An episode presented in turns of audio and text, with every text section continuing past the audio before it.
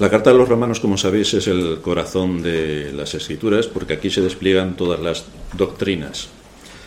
Aunque es una carta extraordinariamente importante, los evangélicos en general la pasan muy por alto y en cierta manera algunos capítulos los aborrecen por completo. Pero esto no nos va a evitar que evidentemente saquemos a la luz todas sus enseñanzas y volvamos a recalcar lo que la mayoría de los evangélicos no creen. Uno se podría mm, preguntar, ¿vivimos en un mundo de engaño? Bueno, todos sabemos por la enseñanza de la escritura que efectivamente el engaño viene por todos sitios y en todas las áreas, y mucho más de lo que imaginamos en nuestras peores pesadillas, en nuestras peores pesadillas, es mucho peor de lo que imaginamos. Alguien podría pensar, los dirigentes de un país podrían abocar al país al fracaso y a intentar eliminar a sus ciudadanos? Pues evidentemente sí que lo están haciendo. Y uno podría pensar, pero una iglesia podría predicar eh, un evangelio tan pervertido que enviase a millones de almas a la condenación? Pues efectivamente, tenemos a la iglesia de Roma que envía millones de almas a la condenación. Y la iglesia evangélica le sigue a muy corta distancia. Así que esto nos debe dar alguna idea de por qué razón tenemos que volver a traer cuáles son las doctrinas fundamentales que resurgieron en la Reforma, aunque ya habían sido predicadas siglos atrás, y de qué es lo que estamos hablando cuando exponemos las doctrinas, cuáles son nuestras convicciones, dónde tienen que estar asentadas, cuál es nuestra base. Esto es en lo que nos estamos introduciendo. Dice el capítulo 5 de Romanos, justificados pues por la fe, tenemos paz para con Dios por medio de nuestro Señor Jesucristo.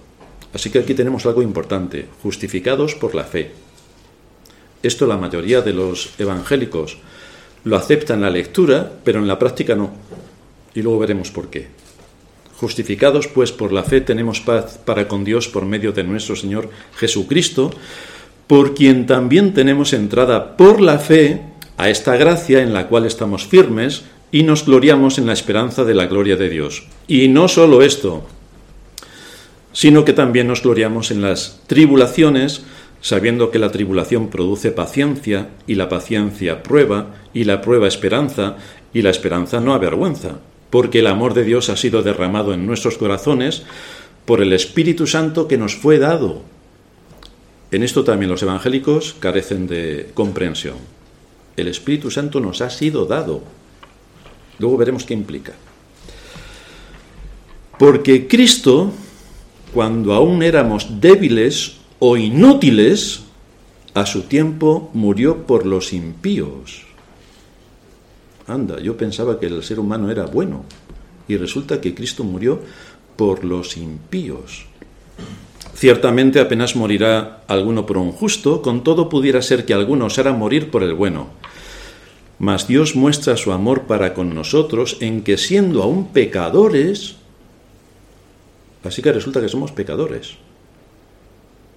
Cristo murió por nosotros. Siendo pecadores, Cristo murió por nosotros. Pues mucho más, estando ya justificados en su sangre, por él seremos salvos de la ira. Porque si siendo enemigos si siendo enemigos fuimos reconciliados con Dios por la muerte de su Hijo, mucho más estando reconciliados seremos salvos por su vida. Y no solo esto, sino que también nos gloriamos en Dios por el Señor nuestro Jesucristo, por quien hemos recibido ahora la reconciliación. Por tanto, como el pecado entró en el mundo por un hombre, y por el pecado la muerte, así la muerte pasó a todos los hombres por cuanto todos pecaron. Todos los seres humanos pecaron. La Iglesia Evangélica dirá, no, no, no, no. Los niños hasta los 5 o 6 años no han pecado y todos van al cielo. Por cuanto todos pecaron. Incongruencia primera. Por cuanto todos pecaron. Partimos de la base de que somos una iglesia reformada. Es decir, somos hijos de la reforma. Muchos de los que estáis aquí sois reformados, pero muchos otros hermanos que nos visitan o que están asistiendo asiduamente no saben exactamente cuál es el alcance de la reforma. Somos una iglesia reformada, hijos de la reforma. En nuestro sermón anterior pudimos ver la convulsión que se llevó a cabo a finales del siglo XV y gran parte del XVI, porque en, en apenas 100 años hubo una gran conmoción en la mente europea.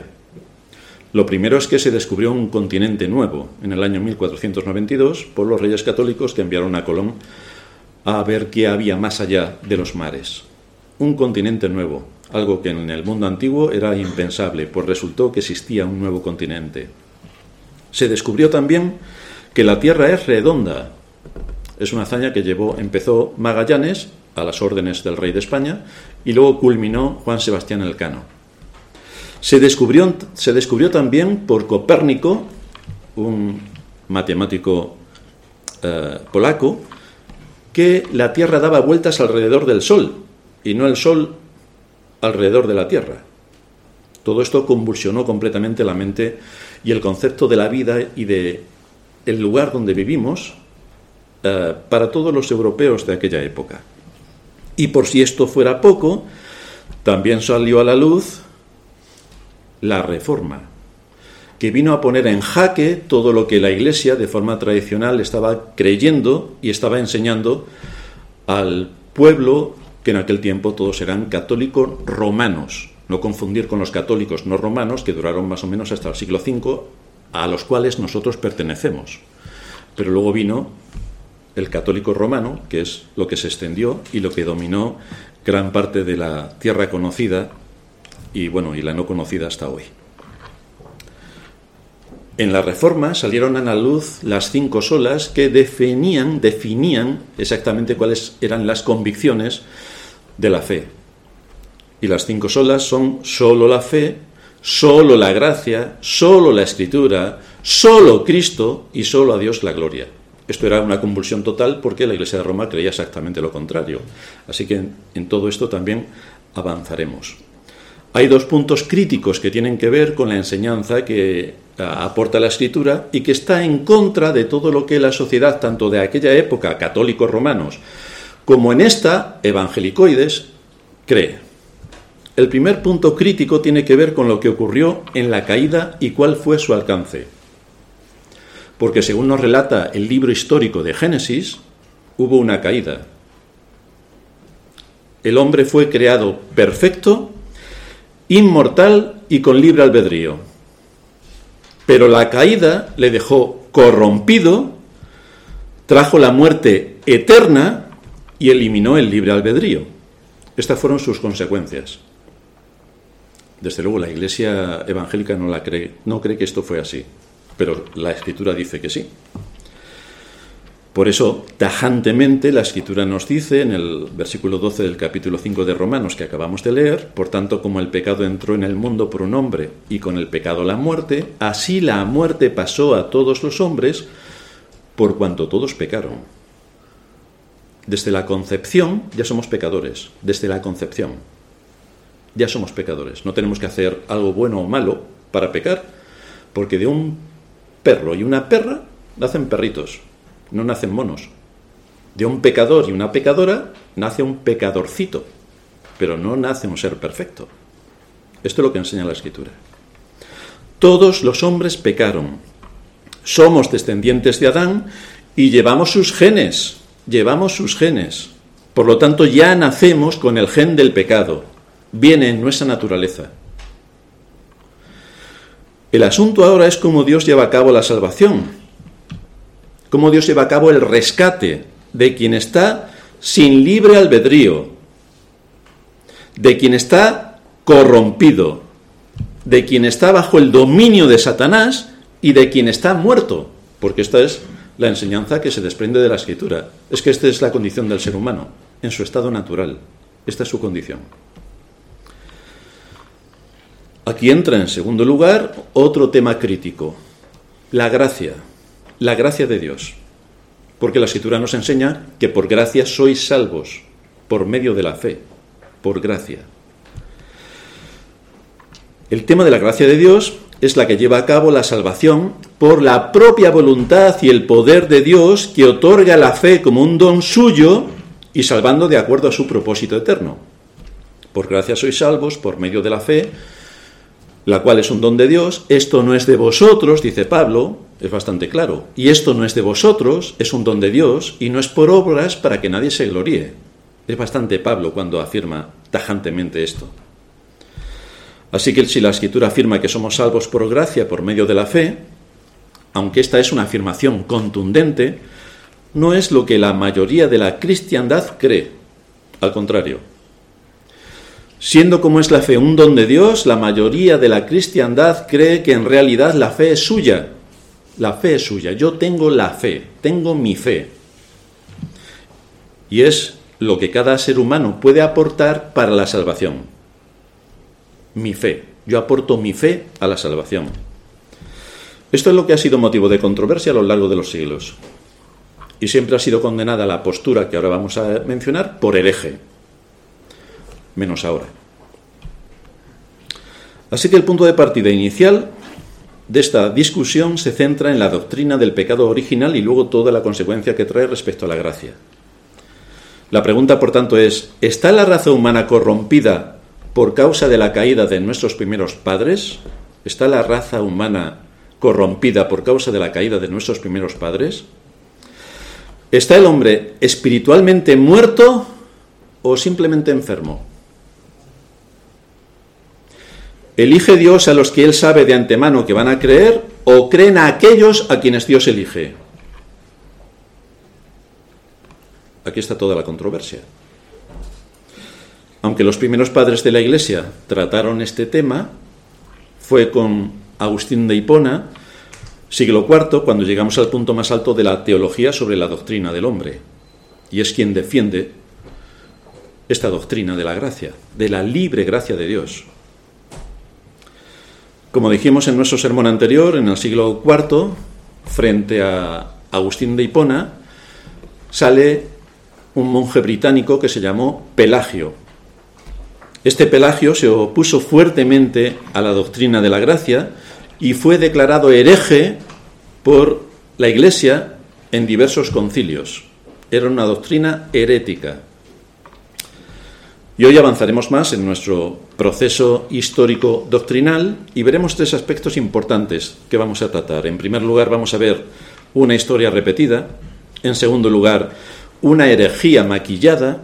Y en tercer lugar, una batalla doctrinal. Así que vamos a ver una historia repetida. Cuando llegamos al siglo XVI, nos encontramos de lleno con la reforma, la convulsión total que hubo en la concepción del mundo, como decíamos, el descubrimiento de un nuevo continente, que la Tierra, la tierra era redonda y que la Tierra daba vueltas alrededor del Sol, a lo que se le añade la reforma, con lo cual la convulsión a, todas, a todos los niveles era espectacular. En esta época, siglo XVI, la Iglesia de Roma ya había asumido que la salvación es por obras, tal y como establece la tesis pelagiana. Al final tú te salvas porque tú quieres salvarte la salvación es por obras. La tesis pelagiana, que repito, había sido condenado Pelagio por hereje. Y además se defiende abiertamente el libre albedrío para un asunto de total trascendencia como es la vida eterna. Se defiende con bastante contundencia el libre albedrío. libre albedrío que en el mundo de la filosofía tiene su espacio bastante amplio, pero no en el mundo de la teología, ni por supuesto en las escrituras. Esto implica que lo que supuso la caída no fue tal entonces, si el hombre sigue teniendo libre albedrío. ¿Quedó el hombre espiritualmente muerto en la caída o no? ¿Quedó su naturaleza corrompida o no? Parece ser, según la Iglesia de Roma, que esto no fue así. Ni la naturaleza del hombre quedó corrompida, ni desde luego murió espiritualmente, solamente enfermó, solo enfermó.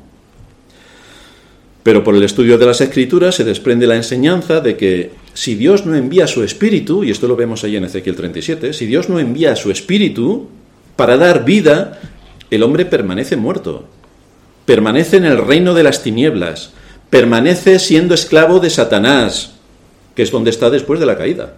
Es que allí cayó, allí cayó. Y entonces la cristiandad exclama, la cristiandad, ¿eh? no, no los impíos, no los paganos, la cristiandad. Tenemos libre albedrío, tenemos libre albedrío, libre albedrío. Sin embargo, no encontrarás en la escritura el término libre albedrío, no lo encontrarás. Pero incluso aceptando esta idea, tenemos que matizar para saber qué es lo que queremos decir cuando se habla de libre albedrío. Porque efectivamente hay una parte de libre albedrío que tenemos. Fijaos, yo hoy vengo de traje azul y podía haber venido de traje amarillo fosforito. Entonces tengo libre albedrío.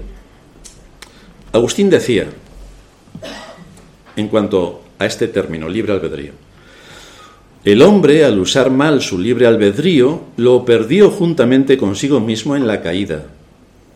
El libre albedrío está cautivo y no puede hacer nada bueno, no puede hacer nada bueno. No es libre lo que la gracia de Dios no ha liberado. No es libre. Llegamos al siglo XVI y allí los reformadores, con Calvino a la cabeza, dice lo siguiente. Si quieres decir por libre albedrío una facultad de elegir aquello que tú tienes el poder en ti mismo de escoger, escoger lo que deseas, entonces tenemos libre albedrío. Puedes escoger entre vivir en España, vivir en Cuba, vivir en Alemania, si te lo permiten los recursos económicos, puedes escoger en todo esto. Puedes escoger también entre comprarte una mm, corbata amarilla, azul, puedes escoger entre todo esto. Puedes escoger entre comer carne, comer pescado, comer espaguetis, puedes escoger entre todo esto. Si eso es a lo que nos referimos cuando hablamos de libre albedrío, pues efectivamente lo puedes hacer. Ahora bien, dice Calvino, si quieres decir por libre albedrío la capacidad de los seres humanos caídos y muertos para inclinarse por sí mismos y ejercer su voluntad para escoger las cosas de Dios sin la previa obra del Espíritu Santo en la regeneración, entonces el término libre albedrío es enormemente gigantesca, gigantesco y grandioso para que pueda ser aplicado al ser humano. Porque tú no tienes la capacidad de elegir a Dios, porque estás muerto. Estás muerto. Los reformadores, desde luego, en su totalidad no aceptaron el uso trascendente que se le da a este término por ir en contra de la enseñanza general de las Escrituras. Un muerto no puede decidir por sí mismo resucitar. No puede. Un esclavo no puede decidir por sí mismo ser libre. No puede. Una naturaleza corrupta no puede decidir por sí misma ser perfecta. No puede. Esto parece que tiene toda la lógica. Y esto es exactamente lo que nos muestra la escritura. Este valle de huesos secos, por sí mismos, no pueden decir, pues me voy a convertir en un ejército de seres humanos vivos con inteligencia y capaces de actuar. Los huesos estaban secos, en gran manera. Tiene que haber una obra superior y externa a estos huesos que les dé la vida que necesitan y además les dé su espíritu. Esto es lo que pasa en la regeneración. Por lo tanto, los huesos secos no pueden decir, voy a elegir a Dios, pero si eres un hueso seco, eres un hueso seco. Me voy a arrepentir si eres un hueso seco. Tiene que haber previamente una obra de regeneración del espíritu, que es lo que nos secuencia el capítulo 37 de Ezequiel para que veamos cómo opera el Espíritu, cómo opera. Otro asunto crítico es la necesidad de la fe y su origen. Así que nos preguntamos, ¿la justificación que nos es imputada por Cristo la recibimos como consecuencia de la fe que Él ha dado a su pueblo? Somos justificados por la fe, una fe que es un don que Dios da a su pueblo, somos justificados por eso, o es la fe una condición para que nosotros seamos justificados y la tenemos que aportar nosotros, porque en muchas confesiones de las iglesias, las que tienen confesión, los otros dicen que creen en la Biblia como Satanás también, pero los que tienen confesión de fe dicen en uno de sus artículos que el ser humano tiene que aportar su fe para la salvación. Entonces somos justificados por la fe, que es un don de Dios y que se nos da y por lo tanto nos apropiamos del sacrificio de Cristo o nosotros aportamos la fe para que Cristo nos salve.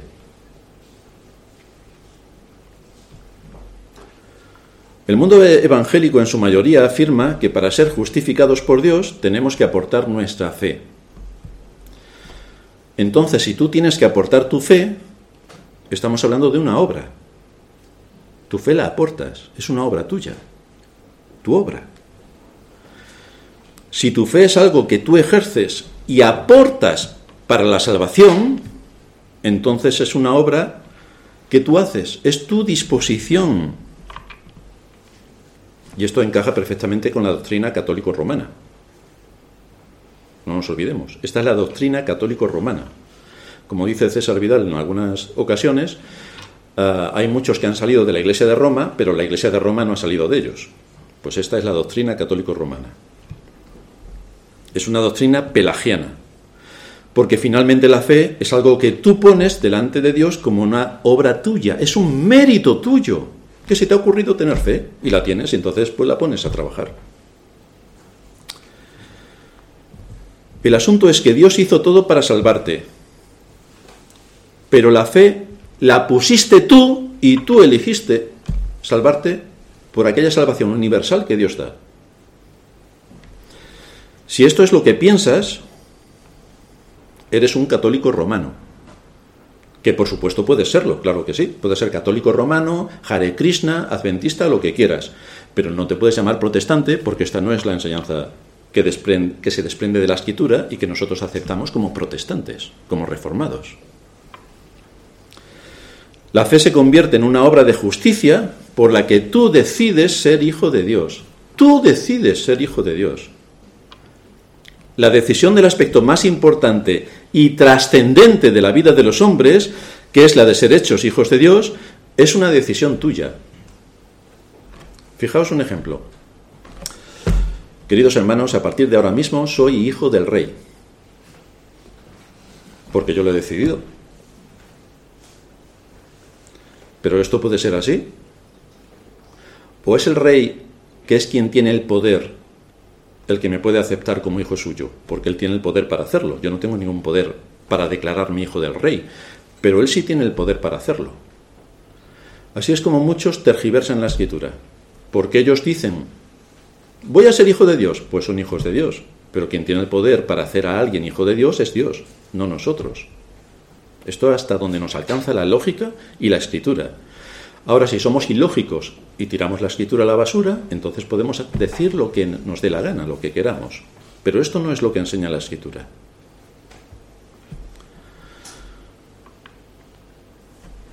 Si la fe es algo que cada cual puede aportar para ser justificado, entonces tenemos también un problema porque dice la escritura que todas nuestras justicias son como trapo de inmundicia, dice Isaías.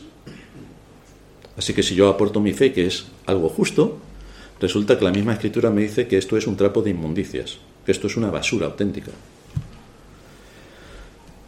¿No afirma la escritura que la fe es un don de Dios de la cual Cristo es el autor y el consumador? Entonces, ¿cómo puede alguien decir que pone su fe para elegir a Cristo? Su fe. La realidad es que el hombre no tiene fe por sí mismo. Primero porque nacimos corrompidos y después porque si hay alguien que sea nuestro enemigo, es Dios. Dios es el enemigo mortal del hombre. El hombre no lo puede ni ver, lo aborrece con toda su alma. Así que es Dios quien realmente le da al hombre la fe para creer. Es Dios quien le da al hombre la fe para creer. Y si Dios le da la fe para creer, ¿cómo es que el hombre dice que es él quien ha elegido a Cristo. Porque la escritura también afirma, el Señor dice, no me elegisteis vosotros a mí, sino que yo os elegí primero. Yo os elegí primero. Yo tuve la iniciativa. Porque Dios nos eligió, nosotros le elegimos.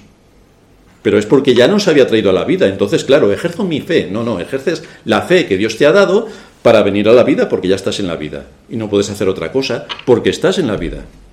Pero es Dios quien siempre toma la iniciativa, nunca el hombre, nunca. El hombre es, como he dicho, el enemigo de Dios. No lo soporta ni lo acepta, más bien lo aborrece. Lo aborrece con toda su alma. Si Dios no le restaura la vida, si no lo levanta de los muertos, si no le da su espíritu para que viva, aparece como estos huesos secos de Ezequiel. Así. Esta es la condición natural del ser humano. Así venimos todos a este mundo. Si la poderosa voz de Dios no llama a los hombres a la vida, si el Espíritu Santo no imparte la vida, es imposible que alguien pueda ejercer su voluntad para elegir a Dios porque es un, un hueso seco. Es un hueso seco. Esa es la consecuencia de la caída, que muchos quieren borrar, pero esa es la consecuencia de la caída. Pero Dios ejerce su libre voluntad para liberar a su pueblo de la esclavitud del pecado. Dios fue quien dio a Cristo a aquellos que iban a ser salvos y de los cuales Cristo afirmó que no perdería ni a uno de ellos. Esto es lo que enseña la Escritura. Es Cristo quien fue enviado a este mundo para salvar a su pueblo de sus pecados. Pondrá su nombre Jesús, le dijo el ángel a María. ¿Por qué se llamaría Jesús? Porque Él salvará a su pueblo de sus pecados. No a todo el mundo, a su pueblo, al suyo. Estos son aquellos que Dios Padre eligió antes de la fundación del mundo y solo estos son aquellos por los que Cristo murió, es en ellos en quien obra poderosamente el Espíritu Santo, resucitándole de los muertos para que puedan escuchar la palabra de Dios. Pero mientras que el Espíritu Santo no ha actuado resucitando de los muertos, nadie puede oír la palabra, nadie la puede entender. Pero cuando el Espíritu Santo hace su obra, entonces entiendes, entonces entiendes. Para esto vino Cristo. Dice el libro, el Evangelio de Lucas capítulo 4 a partir del versículo 16 Vino el Señor a Nazaret, donde se había criado, y en el día de reposo entró en la sinagoga conforme a su costumbre. Entonces veis que el Señor tenía la costumbre de en el día de reposo ir a la sinagoga a reunirse con sus hermanos y adorar a Dios. Y se levantó a leer. Y se le dio el libro del profeta Isaías, y habiendo abierto el libro, halló el lugar donde está escrito. El Espíritu del Señor está sobre mí, por cuanto me ha ungido para dar buenas nuevas a los pobres, me ha enviado a sanar a los quebrantados de corazón, a pregonar libertad a los cautivos y vista a los ciegos, a poner en libertad a los oprimidos, a predicar el año agradable del Señor. Esto la Iglesia Católica lo toma y lo aplica a los pobres económicamente. Pero esto no es lo que está enseñando el Señor ni es el contexto general de las Escrituras. Cristo vino para liberar a los cautivos de Satanás. Cristo vino y se dirigió a los presos por el pecado. Cristo vino a dar vista a los ciegos espirituales. Cristo no vino para hacer posible la salvación, sino para hacerla segura. Cristo no es una posibilidad, Cristo es una seguridad. Es nuestra gran responsabilidad como iglesia predicar todas estas zonas, eh, cosas. Predicar acerca de la justicia de Dios y del juicio que viene sobre los hombres por haber violado la ley de Dios. Tenemos que predicar la ley de Dios, porque si no, ¿qué hace la cristiandad? No se sabe los mandamientos. Pero si no te sabes los mandamientos, ¿cómo te vas a arrepentir? Pues esto es lo que nos encontramos en la cristiandad. Por eso, nuestra responsabilidad es predicar todo el consejo de Dios entre lo que se halla la ley de Dios tenemos que exponer cuán negro es el corazón humano y de dónde nos ha sacado el Señor. Pero nadie puede venir a Cristo si piensa que es buena persona. Si tú piensas que eres buena persona, realmente no te hace falta Cristo. De hecho, he oído más de un comentario en que decía algo así como, pues no sé por qué Cristo tuvo que venir a, por, a morir por mí, si no soy mala persona. Bueno, lo único que demuestra con eso es su ceguera absoluta y que su corazón es más negro de lo que imagina. Para tratar este mal de un corazón que no reconoce su situación, es imprescindible exponer la ley de Dios. Es imprescindible mostrar cómo, siendo el ser humano incapaz de acercarse a Dios, es Dios mismo quien ha abierto y ha previsto un camino para el hombre. Jesucristo, yo soy el camino, yo soy el camino, la verdad y la vida. Tenemos que predicar acerca de la ley para que el Espíritu Santo use la palabra de Dios y otorgue convicción de pecado. Por eso hay que predicar la ley. Y que de ahí podamos mostrar la grandeza del amor de Dios al enviar a su Hijo a morir por culpables que estaban condenados legalmente por la ley. Esta es la grandeza de la ley, que nos muestra nuestro pecado, como dice Pablo, para llevarnos a Cristo. En segundo lugar, entramos en una herejía maquillada. Desde luego, cuando ya parecía alejarse este monstruo pelagiano, condenado por hereje, resultó que surgió desde dentro del movimiento reformado esta misma doctrina pelagiana, pero maquillada. Maquillada. El artífice fue Jacobo Arminio, que vivió entre los años 1560 al 1609. Era pastor en Ámsterdam y también después fue profesor en la Universidad de Leiden. Arminio le fue dado el encargo precisamente de refutar a aquellos que atacaban una doctrina que aparece en las Escrituras, como es la de la predestinación. ¿Estamos predestinados? Bueno, los evangélicos en general dirán que no, porque tenemos libre albedrío. Aquí de predestinación, nada.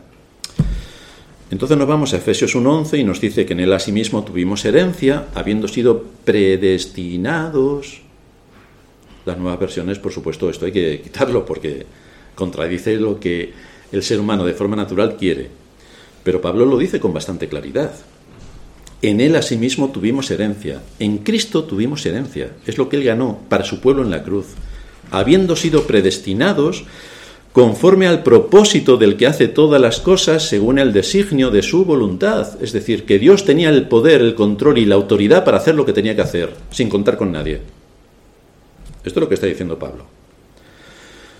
Pero al estudiar el tema, Arminio se inclinó hacia la doctrina pelagiana, con matices, porque es demasiado evidente que es por obras todo lo que tienes que hacer para la salvación. Así que le introdujo algunos matices y creó una doctrina que iba a ser conocida como arminianismo, porque él se apellidaba Arminio. De ahí viene arminianismo o doctrina arminiana. Resulta que es aquí donde se encuentra la inmensa mayoría de los evangélicos de nuestros días. Por supuesto, de otras corrientes cristianas también. Aquí se encuentran. Ellos no lo saben, porque ¿para qué van a estudiar la historia? ¿A quién le importa la historia? Y mucho mejor, ¿a quién le importa la Biblia? Bueno, pues si lees la Biblia y estudias un poco de historia, ves cómo cada cosa encaja. Y entonces no eres engañado por el mal, ni estás adorando lo que no debes adorar, ni haciendo lo que no debes hacer. Tienes que estudiar. De aquí vienen la mayoría de las iglesias evangélicas, que son arminianas. Arminianas.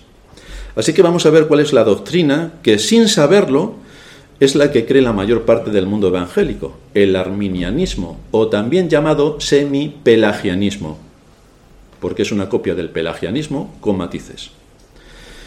Es importante señalar que en cuanto a la predestinación, tanto los reformados como sus oponentes, en este caso Arminio, afirmaban que la predestinación para salvación es una enseñanza bíblica.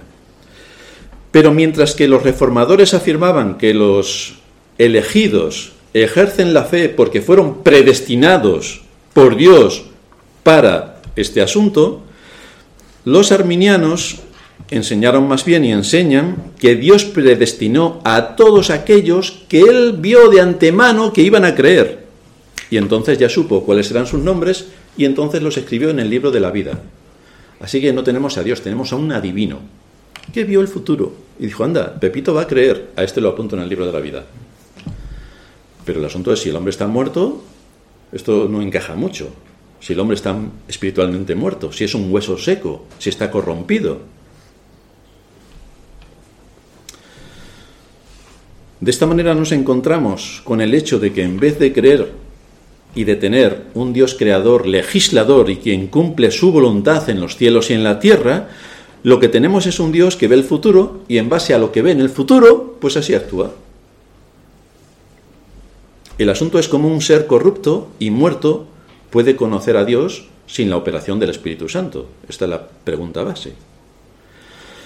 Otra pregunta que nos viene rápidamente es, ¿ocurren las cosas porque Dios decreta que ocurran? ¿O bien las cosas ocurren fuera del control soberano del Dios creador, el cual sabe lo que va a ocurrir en el mundo porque ve el futuro como si fuera ese adivino del que estamos hablando? Y entonces todo le, queda, anda, mira ahora lo que ha ocurrido, mira ahora, han inventado los teléfonos móviles, oye, qué buena idea han tenido los humanos. Madre mía, qué ingenio. Disertando acerca de la literatura fantástica, el escritor argentino Jorge Luis Borges hizo el siguiente comentario acerca de los genios que aparecen en los cuentos de las mil y una noches. Y dice, esos genios son omnipotentes. Sin embargo, son esclavos de una lámpara, de un anillo o de la voluntad de su poseedor. Y basta con frotar la lámpara o el anillo para contar con un esclavo que a su vez es omnipotente. Así tienen muchos a Dios, tal cual. Es la gran contradicción de estos seres mitológicos, que aunque poseen un poder inmenso, son fácilmente controlados por la voluntad humana.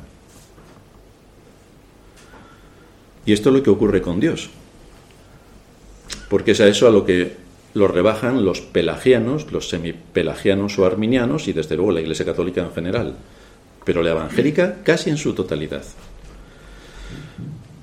Al final la voluntad soberana de Dios, la voluntad soberana de Dios queda restringida por la voluntad de un humano corrupto y muerto, que además es su enemigo.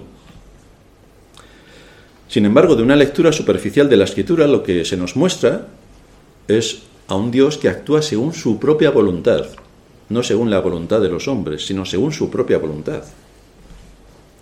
Uno de los grandes problemas que tiene el hombre con el único Dios verdadero es el hecho de que Dios se presenta a sí mismo como un Dios soberano, soberano, que ejerce su poder y dominio sobre toda la creación, sobre seres visibles e invisibles, sobre todo lo existente.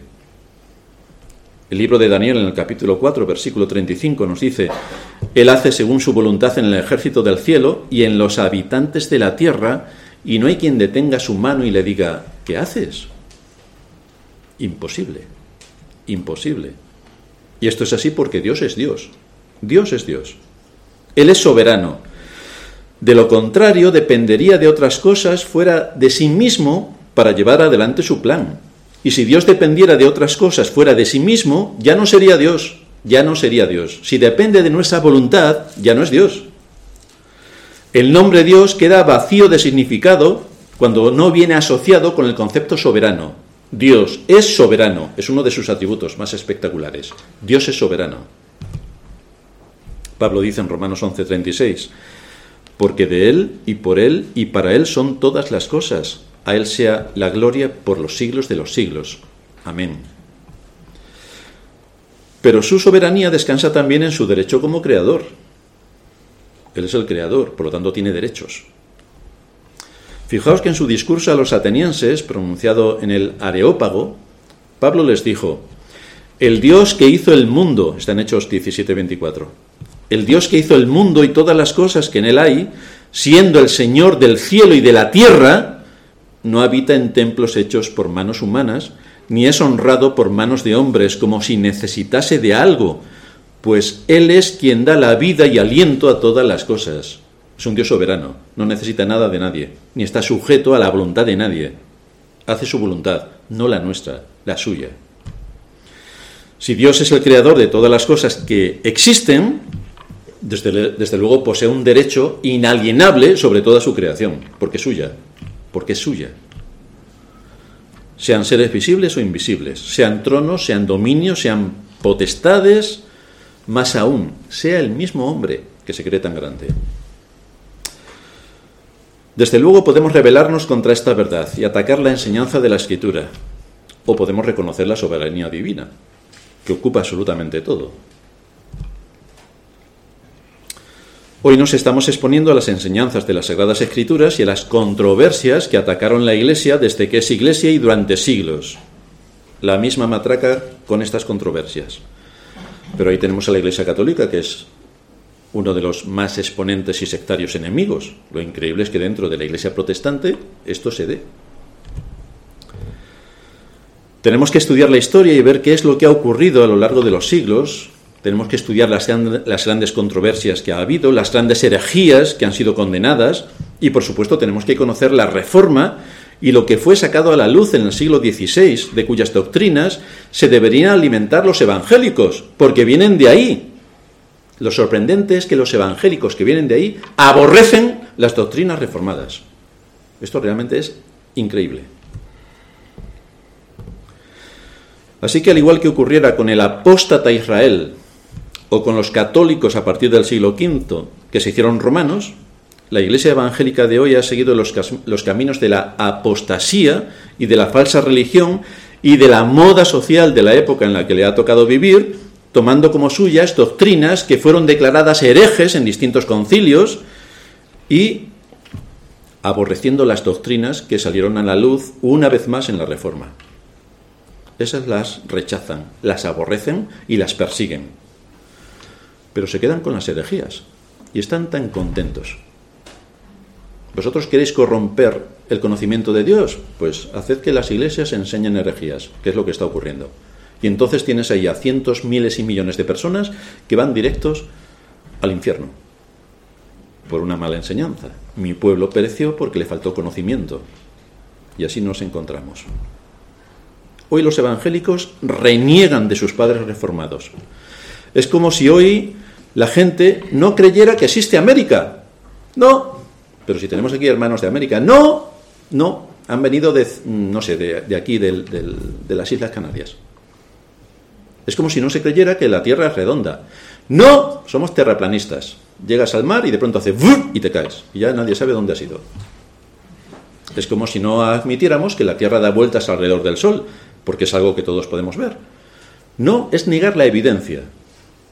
Esta es la triste historia de la Iglesia evangélica. Negar la evidencia. Y la evidencia nos la muestra la Escritura. Pues todo negado.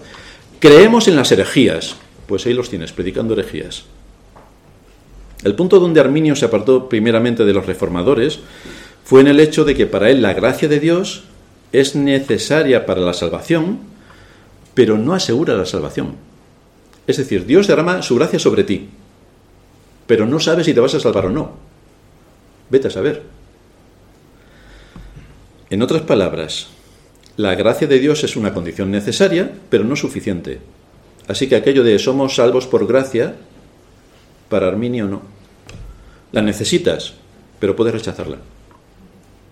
Por eso hablan de la salvación universal. La gracia es para todos.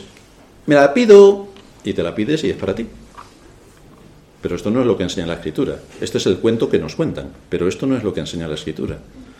Arminio decía, toda persona no regenerada posee una voluntad libre, aquí estamos con el libre albedrío otra vez, la matraca del libre albedrío tomado del pelagianismo y del catolicismo. Aquí lo tenemos de nuevo dentro de la iglesia evangélica. Toda persona no regenerada posee una voluntad libre y la capacidad de resistir al Espíritu Santo. Es decir, que el Espíritu Santo cuando lleva a cabo la obra de regeneración, y nos dice el apóstol Pablo que el mismo Espíritu que resucitó a Cristo de los muertos es quien nos saca la vida, es decir, el Espíritu Santo te saca a la vida y tú le dices, lo siento, me voy a morir, y te mueres. Esto es lo que está diciendo literalmente. Toda persona no regenerada posee una voluntad libre y la capacidad de resistir al Espíritu Santo, de rechazar la gracia de Dios que le es ofrecida, de menospreciar el consejo de Dios contra sí mismo, de rehusar aceptar el Evangelio de la gracia y de no abrirle a aquel que toca la puerta de su corazón. Esto es realmente impactante porque al texto al que se refiere está en Apocalipsis 3:20, que es un texto dirigido a una iglesia. Y le está diciendo a la iglesia, si oyes hoy mi voz, no cierres tu corazón, abre tu corazón. Pero se lo está diciendo a la iglesia, es decir, sé consecuente con la verdad que te ha sido revelada, ponte a trabajar en lo que tienes que trabajar. Pero este no es un mensaje para los impíos. Pero ya veis que este texto en el mundo evangélico se utiliza para llamar a los impíos. Cristo está a la puerta de tu corazón. Ábrele, ¿cómo lo vas a dejar fuera? Y entonces vienen los violines y la nieve cayendo y estamos en Navidad. ¿Cómo vas a dejar fuera en Navidad al Señor? Hombre, ábrele la puerta. Pero ¿se puede ser más perverso? Y retorcer más la escritura para darle un sentido que ni siquiera aparece en toda ella? Pues así nos encontramos a los evangélicos. La doctrina semipelagiana del libre albedrío que prevalece en el mundo evangélico de hoy es un punto de vista pagano. niega la cautividad del corazón humano, la niega por completo. Niega que el ser humano esté sumergido en el pecado y niega que el ser humano sea esclavo del pecado. Todo eso lo niega. Esta visión semipelagiana de muchos evangélicos no tiene en cuenta el dominio que el pecado ejerce sobre nosotros. No tiene en cuenta las consecuencias de la caída. No tiene en cuenta absolutamente nada. Por lo tanto, sin tener en cuenta nada, por supuesto, puede ser Superman. Pero si tienes en cuenta las leyes de la naturaleza, de la lógica y de que todo objeto que sube también baja, a lo mejor el Superman se te queda un poco alejado de la realidad. No nos resulta extraño que más tarde la teología reformada condenara el arminianismo en su esencia, porque estas doctrinas son las que predica Roma. Esto es volver a Roma, tanto Pelagio como Arminio. Es volver a Roma en cuanto a la salvación, porque niegan la soberanía de Dios en la salvación, están en contra de la enseñanza bíblica y del principio teológico más arraigado en el pensamiento de los reformadores, y es el que Pablo cita tomando de Habacuc, el justo por la fe vivirá. Este es uno de los lemas de la Reforma, solo la fe, solo la gracia. El arminianismo es en esencia confiar en la fe de uno mismo, lo cual no es muy diferente de confiar en uno mismo, en que yo tengo la capacidad de creer en Dios, bueno, y en muchas más cosas. Pero lamentablemente esta doctrina es la que predomina hoy en la mayoría de las iglesias que se llaman evangélicas, que se podían llamar, mm, no sé, de Marte, porque daría igual. En tercer lugar, vamos a ver la batalla doctrinal. En la Universidad de Leiden, en 1603, Arminio fue acusado de pelagianismo por sus colegas, es decir, la misma doctrina que se combatiera 12 siglos atrás entre San Agustín y Pelagio, donde Pelagio fue condenado por hereje. Pero Arminio, como decía, actuó con más sutileza, maquilló las doctrinas pelagianas con lo que se denominó semipelagianismo, y es la doctrina que enseña que el hombre posee algo bueno. ¿O no? Uno se mira al espejo y dice, qué guapo que soy. Ah, si al final todos somos buenos, ¿a que sí? En el fondo del mar todos somos de lo más buenos, buenísimos. El hombre posee algo bueno, alguna capacidad le queda todavía para creer en Cristo, porque claro, ve a Satanás, que le salen, tiene los ojos rojos y por los oídos le sale humo y ve a Cristo y dice, hombre, claro, eh, yo elijo a Cristo. Pero esto no es así de simple. El hombre posee algo bueno, alguna capacidad para creer en Cristo. Claro está, admiten que el hombre natural no puede creer sin la ayuda del Espíritu Santo, pero al final quien decide sobre un hecho tan trascendente como es la salvación es el hombre. Quien decide es el hombre, no es Dios. No. El hombre es el que tiene el libre albedrío. ¿Y entonces Dios qué tiene? Entonces Dios no tiene libre albedrío para elegir lo que Él quiere de su creación. Así que se le despoja a Dios de su libre albedrío, se le despoja a Dios de su soberanía y se le despoja a Dios de su voluntad. Porque el hombre tiene el libre albedrío. Pero esto es contrario a toda la enseñanza de la escritura. Pero como decimos, ¿a quién le importa la escritura? Teniendo el ser humano capacidad para retorcerla. Tanto el semipelagianismo, que es la doctrina arminiana, como el católico romano afirman que Dios no da esta fe al hombre de forma irresistible, porque aquí viene la palabra clave, cooperación. Bueno, por si no lo sabéis, debéis saber que en la doctrina católica romana la justificación y la santificación están mezcladas y no saben exactamente diferenciar qué cosa es cada cosa y todo para ellos es lo mismo. Pero leíamos en Romanos, justificados pues por la fe, por lo tanto la justificación tiene algo. Por otra parte nos dice Santiago, sin santidad nadie verá al Señor, Hebreos. Por lo tanto son dos cosas distintas que cuando uno estudia la escritura ve que son dos doctrinas distintas. Una tiene que ver con el nacimiento la otra con el desarrollo. No tienen nada que ver. Pero ¿a quién le importa? ¿A quién le importa? Así afirman que en cuanto a la justificación, Dios hace su parte. En cuanto a la justificación, Dios hace su parte y el hombre la suya. Es decir, en la justificación, que es venir al nacimiento, actúan juntos. Es decir, Daniel, Carlos, Félix, vosotros cuando fuisteis a nacer, vuestros padres os preguntaron, oye, ¿queréis nacer? Pero si todavía no existíais. Da igual, ¿Pero queréis nacer? Sí, bueno, pues hala, aquí estamos. Pero esto es lo que están diciendo. Esto es lo que están diciendo. Dios hace su parte y el hombre la suya en la justificación, que es la obra poderosa por la cual el Espíritu Santo trae a la vida a un pecador. En eso el ser humano decide, dice la tesis semipelagiana, pelagiana y la doctrina católico-romana. Actúan juntos, pero Dios depende de la voluntad del hombre, porque no quiere tocar su libre albedrío. Pero esto qué base bíblica tiene? Ninguna, pero ¿a quién le importa? Ahora bien, si esto lo dijeran respecto a la doctrina de la santificación, sí que estaríamos de acuerdo. Pues claro que sí, porque nosotros somos los responsables en cumplir con nuestro deber. Y para cumplir con nuestro deber necesitamos la ayuda del Espíritu Santo. Cristo dijo, sin mí nada podéis hacer. Necesitamos su ayuda para absolutamente todo. Pero no estamos hablando del desarrollo de la vida, sino del nacimiento, de la justificación. No estamos hablando de la santificación, sino de la justificación, el nacimiento. ¿Cómo viene alguien a la vida? Esto depende de cada ser humano que nace cuando él quiere. Anda, pues a mí me apetece nacer en el año 1994. Y además quiero nacer en España, ser rubio con los ojos azules y ya con trabajo. Vamos. ¿Para qué necesitamos a los Reyes Magos? Pero esto no funciona así. ¿Por qué el mundo cristiano en general cree que funciona así en cuanto al tema del espíritu, que es algo trascendente? Si en la vida física esto no se puede hacer, nosotros estamos aquí por la gracia de Dios. Es su gracia la que nos trajo a la vida y a reunirnos ahora como iglesia, pero nada más. Los seguidores de Arminio, llamados arminianos o también semipelagianos, publicaron en el año 1610 un manifiesto con cinco puntos donde declaraban lo siguiente.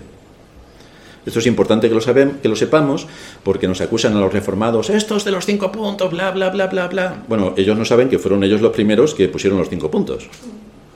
Pero ¿a quién le importa la historia también? ¿Para qué? Ellos en el año 1610 escribieron lo siguiente, cinco puntos de su doctrina. El primero, Dios ha decidido destinar a la salvación, estoy hablando de la doctrina arminiana que creen la mayoría de las iglesias evangélicas de nuestros días, y también la católica. Dios ha decidido destinar a la salvación a aquellos que creyeran en Él, es decir, supo de antemano lo que el hombre iba a elegir y en base a la elección del hombre, Dios determinó salvarle. Segundo, Cristo murió por todos los hombres, pero de manera que sólo los fieles gozarán verdaderamente de su perdón. Aquí estamos hablando de la doctrina de la salvación por obras. Tercero, el hombre recibe la fe salvadora mediante la gracia divina, que podríamos estar de acuerdo. Pero, punto cuatro, se puede resistir a esa gracia o indisponerse a recibirla. Queda a elección del hombre. Y quinta doctrina, no se excluye la posibilidad de perder la salvación. Esta es la doctrina, estos son los cinco puntos que la mayoría de los casos cree la cristiandad de nuestros días. Pero esta es una doctrina donde la salvación es por obras. Ellos dicen, no, no, es por la fe. Ya, ya, pero la fe la pones tú. Entonces, si hay una aportación tuya, ¿qué es? ¿Por wifi? ¿O cómo funciona esto? Es una doctrina que ha sido combatida como herejía por la Iglesia en sus primeros siglos y también fue declarada hereje por la Iglesia del siglo XVI. Esto lo ignoran por completo en el mundo evangélico.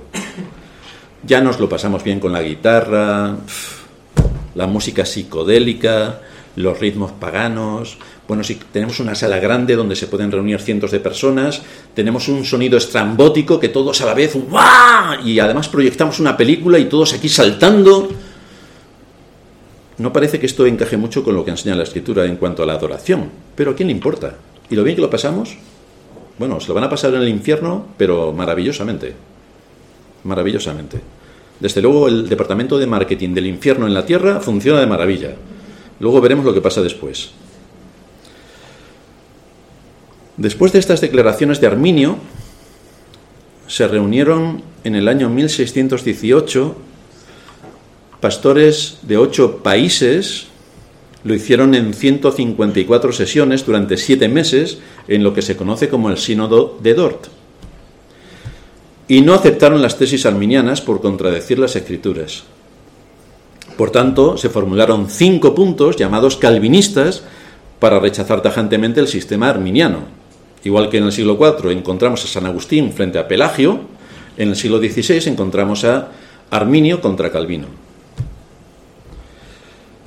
Juan Calvino, que es uno de los más importantes reformadores, a quien curiosamente aborrecen los evangélicos, y esto a pesar de ser uno de sus padres en la fe, ya tiene WhatsApp, a pesar de ser uno de sus padres en la fe, lo aborrecen, más bien deberían respetarlo y estudiarlo, ya había muerto en el año 1564, y esto ocurrió en el 1610. Pero fue necesario una respuesta a los cinco puntos arminianos, con lo que se ha conocido a lo largo de la historia como los cinco puntos calvinistas o también las doctrinas reformadas.